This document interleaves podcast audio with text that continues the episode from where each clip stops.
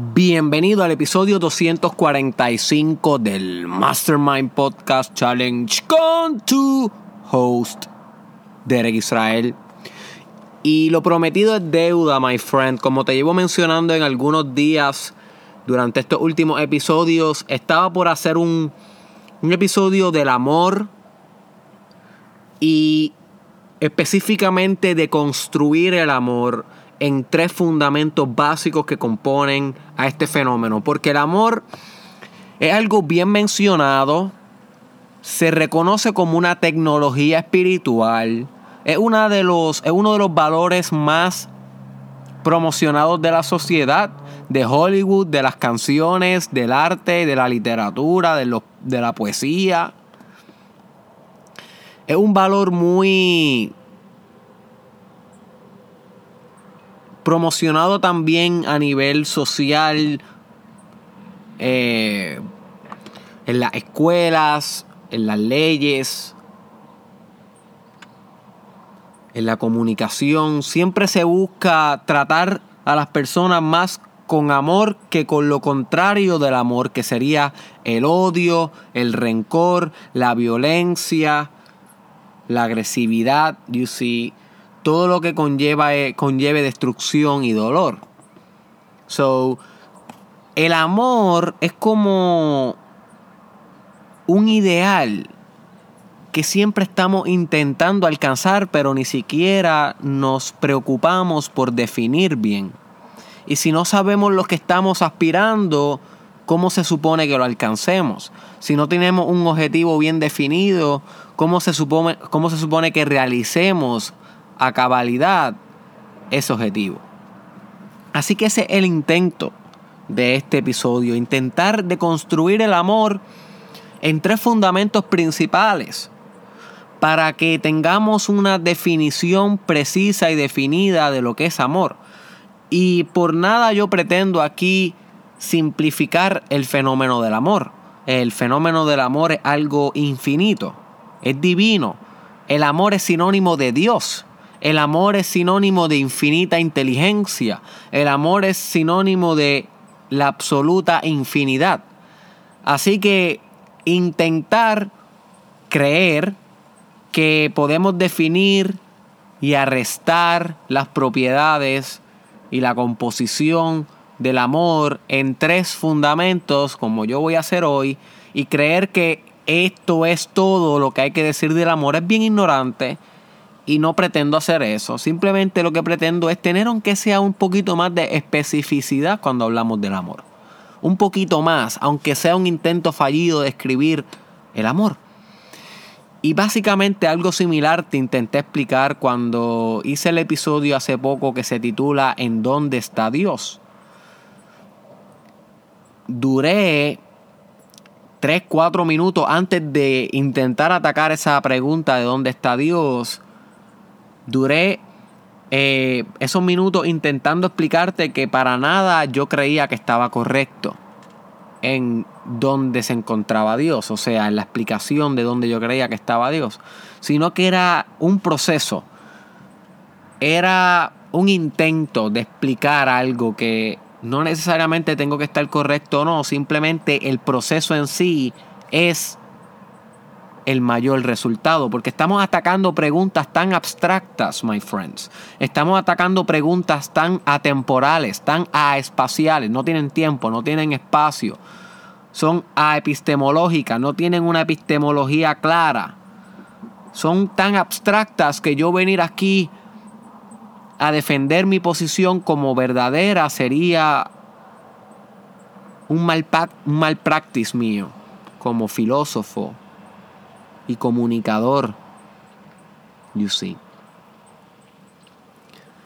Sin embargo, sabemos que el amor es crítico para desarrollar desarrollo personal, para poder acomplejizar tu personalidad. ¿Ok? Hay un episodio en el challenge que se llama Cómo usar el amor para desarrollarte. O no recuerdo exactamente si ese era el nombre pero puedes buscar en YouTube o en SoundCloud o en Facebook cómo usar el amor, Mastermind Podcast, y va a salir. Y en ese episodio yo te hablo que a medida que tú aprendes a amar, a esa, a esa misma medida tú puedes crecer. Porque la capacidad de amar siempre es el resultado o el producto o el efecto de un crecimiento personal. Una persona que pueda amar puramente, genuinamente. Estamos hablando de una persona que tiene altos grados de desarrollo personal, porque el amor es bien sutil, es una sustancia bien espiritual, está bien avanzada en el espectro de las sustancias que podemos decretar en la realidad. Si vemos a niveles más menos avanzados, vemos emociones eh, más densas como el odio. You see. Pero si cogemos el odio y lo volvemos cada vez más puro, más puro, más sutil, más sutil, más a la sustancia, y le vamos quitando todos los compuestos egoicos, todos los compuestos terrenales, todos los compuestos mundanos que gestan esa emoción del odio, pues vamos purificándola hasta que llegamos al amor. El amor es algo bien, bien sutil. Por eso podemos pensar que el amor es uno con Dios, porque es algo tan y tan sutil que deja de ser materia y permea toda la realidad. Es uno con la conciencia es uno con el amor, es uno con la infinidad. Todos estos son sinónimos. Sin embargo, la capacidad que tú tienes de amar va a reflejar el crecimiento que has obtenido, especialmente si amas al que te hace daño, si amas a aquel que te victimizó, si amas a aquel que te violentó, si amas a aquel que es diferente a ti. You see, so si tú aprendes a amar los diferentes aspectos de la realidad, eso va a decir mucho de tu crecimiento. Eres una persona bastante avanzada. Pero ¿qué significa esto de amar? Bueno, significa ejercer amor. ¿Y qué es el amor? Es bien complejo, pero yo podría decir que hay tres fundamentos que componen el amor. Que si tú ejercitas estos tres fundamentos, estos verbos, porque son una acción, se supone que sumes amor, se supone que ames si combina estos tres métodos, estos tres fundamentos, que son uno, compasión, dos, perdón. Y tres, aceptación. No necesariamente en ese orden, no necesariamente son esos tres los únicos fundamentos del amor. Pero para mí son bien importantes y a mí me han ayudado a entender el amor como algo más objetivo, algo más que lo puedo ver eh, moldeable en mi vida, porque estoy definiendo compuestos del amor y al definir compuestos del amor estoy a la misma vez posibilitando el hecho de que yo pueda modificar algún aspecto de ellos, you see. Porque si hablamos del amor, estamos hablando de algo muy abstracto, pero si hablamos de compasión, perdón y aceptación, well, estamos hablando entonces de unos procesos un poquito más específicos que en la suma de ellos el resultado germinaría amor. Amor. Porque si tú comienzas a aceptar a la cosa, a perdonar a la cosa, y a tener compasión por la cosa a la misma vez, ¿Qué tú crees que vas a sentir por la cosa, my friend? Amor.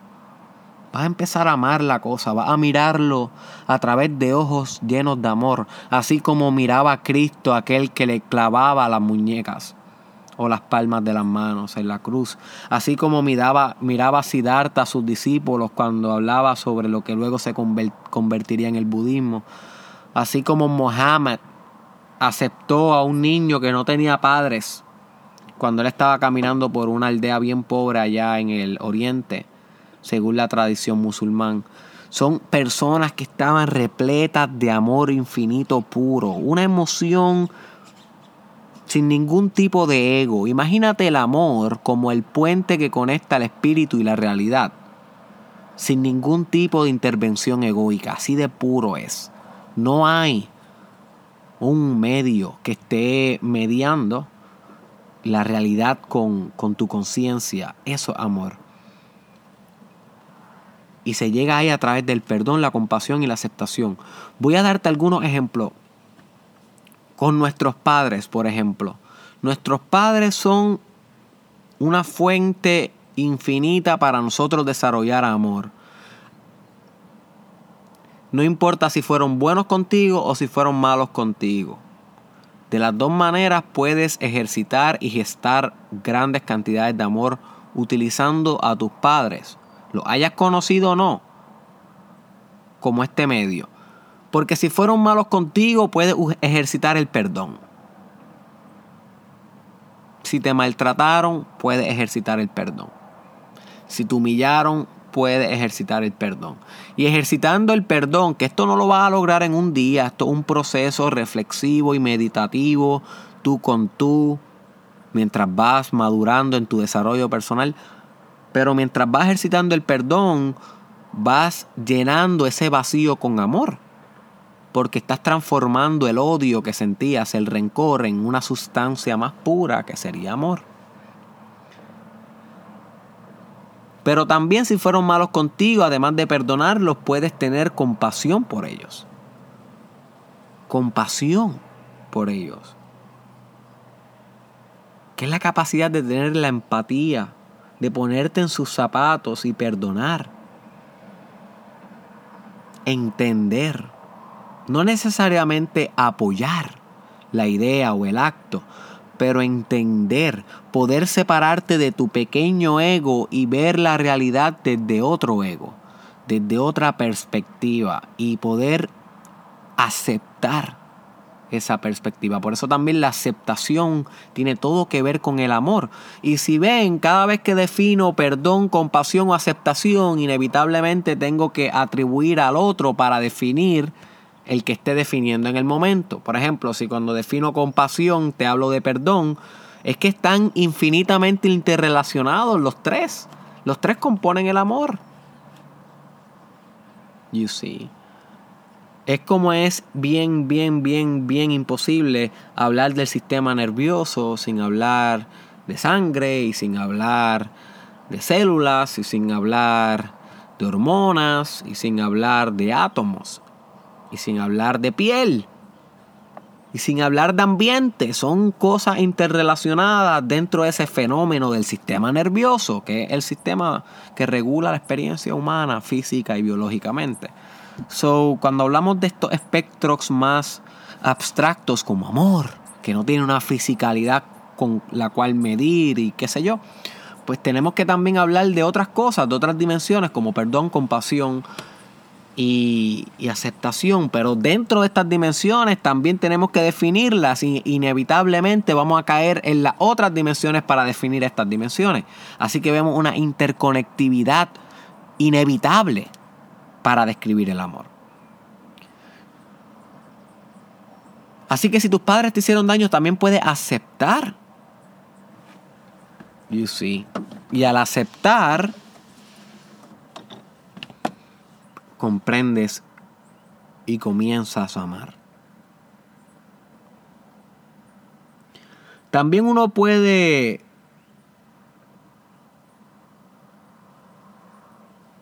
aceptar lo bueno. Ok, muchas veces tenemos problemas aceptando lo bueno. So que cuando te pase algo bueno, no necesariamente quiere decir que tú lo amas. Hay gente que tiene la mejor vida del mundo, pero no necesariamente ama su vida.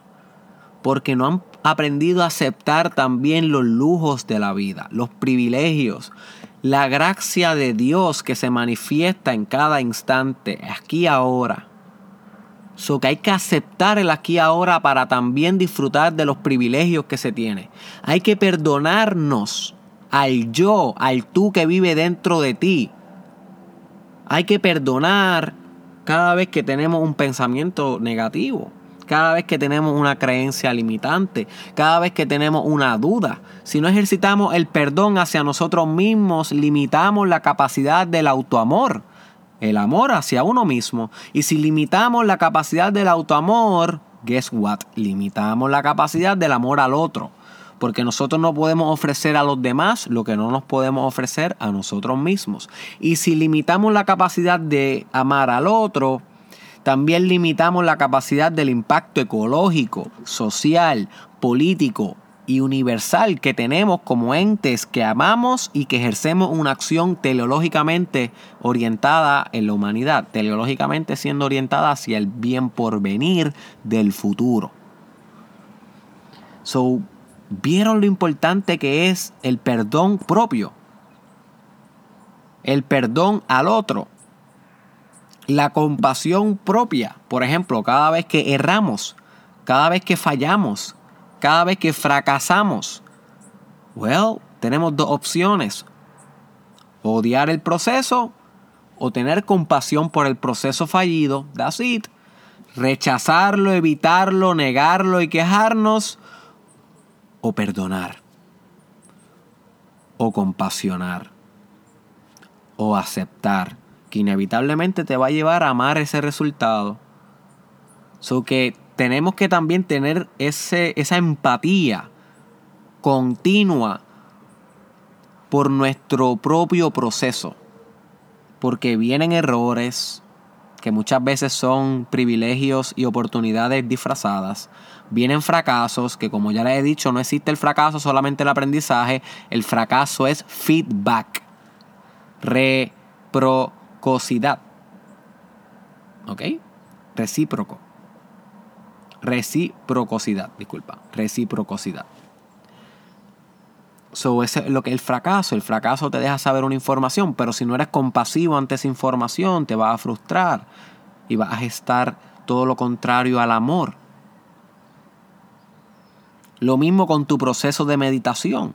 Si estás intentando meditar y te frustras porque no te puedes concentrar, porque no estás llegando a los resultados deseados, my friend, wait a minute, wait a minute, comienza a perdonar, a compasionar y aceptar durante tu mismo proceso de meditación. Y esto te va a arropar con una sábana de amor que te va a permitir sucumbir en una meditación profunda luego de un proceso que hasta cambios cerebrales y anatómicos hay, como se ha demostrado en la ciencia.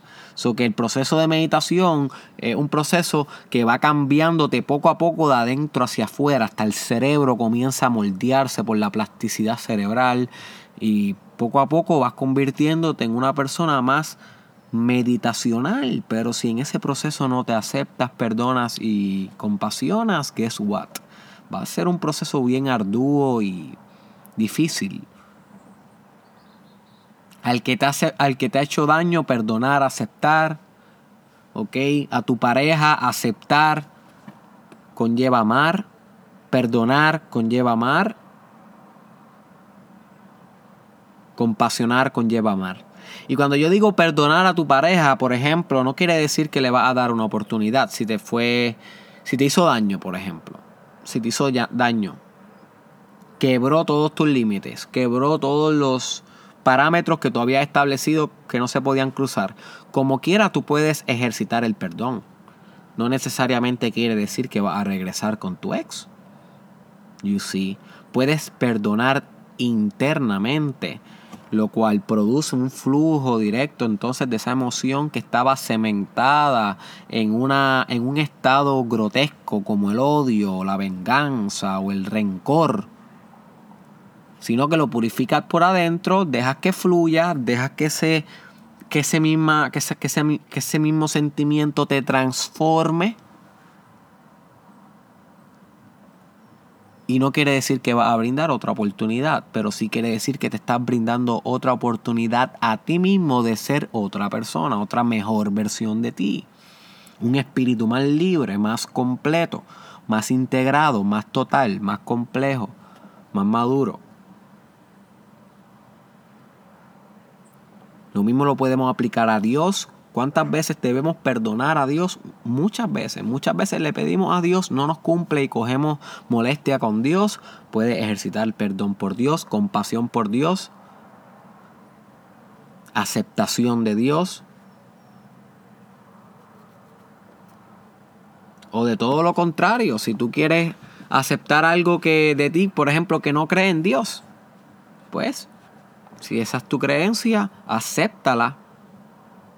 Perdona todas las veces que has intentado ir en contra de ella. Y ten compasión por ti. y por tu proceso intelectual de descubrimiento.